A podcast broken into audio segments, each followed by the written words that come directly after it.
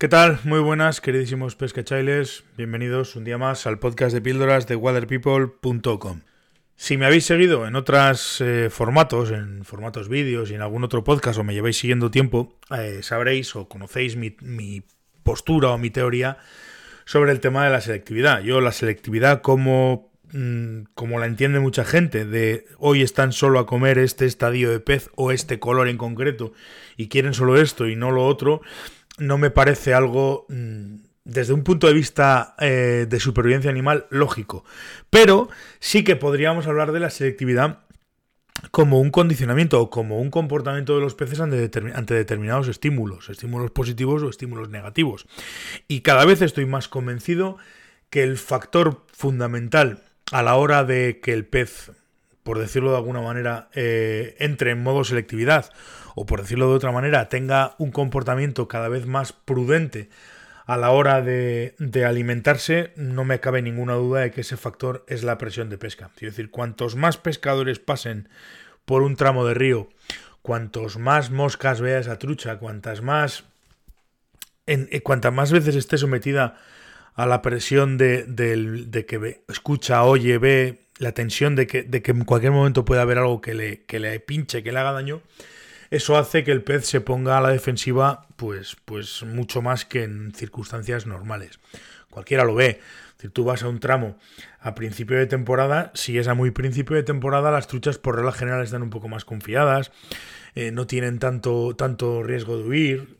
Si, si pasas por tramos en los que, en los que, sin embargo, pues ya estamos a finales de temporada y han pasado miles de personas y han visto montones de moscas y demás, pues los peces están muchísimo más asustadizos. Pueden llegar a comer, pero evidentemente van a comer siempre con mucha más precaución que en situaciones de, de, no pesca. Y lo de siempre, en los tramos en los que no va nadie, pues los peces por regla general están algo más confiados y en los tramos en los que va mucha gente, pues, pues evidentemente es más difícil o es más duro sacar peces.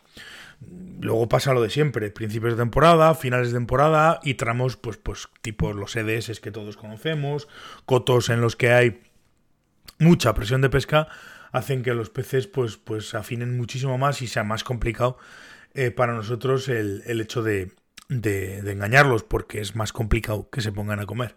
O más complicado no, y simplemente se van a poner a comer con más dificultad. Yo, por ejemplo, este año me ha llamado la atención un tramo de, de pesca en uno de los cotos más, más pescados de, de Aragón, que es curioso porque siempre que vas a los tramos habitualmente donde va la gente, pues, pues sí, sacas peces, porque la cantidad de peces es muy grande, pero sacas peces siempre de tamaños, vamos a decir, pequeños, y no son peces tampoco muy muy combativos y demás, ¿no? Estamos hablando de tramos en los que pasa mucha gente, mucho paseante, mucha gente bañándose, mucho pescador y demás. Y sin embargo, ese mismo tramo, ese mismo coto, en otras zonas, zonas más protegidas, zonas en las que la gente no, no es fácil que entre o, o, que son más complicadas a la hora de acceder, pues el comportamiento de los peces cambia radical y ves truchas mucho más confiadas, truchas que comen más tranquilas. En síntesis, truchas que al estar menos molestadas por el pescador, pues lógicamente se comportan de manera mucho más natural.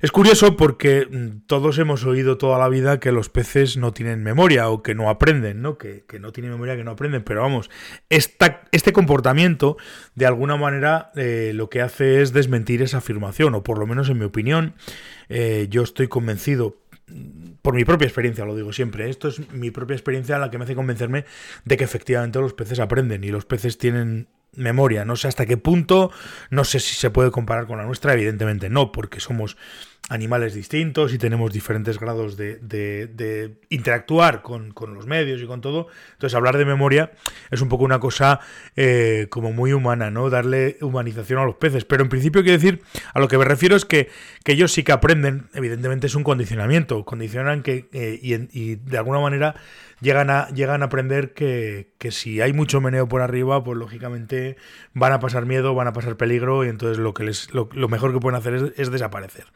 Por tanto, repito, eh, tengo una sospecha bastante grande, no voy a decir una certeza porque estas cosas no se puede tener nunca, pero tengo una sospecha bastante grande de que el comportamiento de los peces eh, cambia y el comportamiento de los peces se hace mucho más selectivo, entre comillas, no, selectivo, sino mucho más, eh, digamos, en modo supervivencia, cuanto más pescados estén los tramos. No hay más que ir a cualquiera de los, como he dicho antes, cualquiera de los tramos más pescados de, de León, por ejemplo, para ir ahora a final de temporada, ya no te digo nada, pues, pues desde todo el día, pero ahora sobre todo a final de temporada, después de que desde abril está pasando todos los días un montón de gente y te das cuenta de que los peces pues están de alguna manera condicionados a, no, a no, alimentarse, a según qué ruidos oigan salen corriendo, etcétera, etcétera, etcétera. Por tanto, yo estoy convencido que esa selectividad, como he dicho antes, entre comillas, mm, tiene mucho que ver con esto.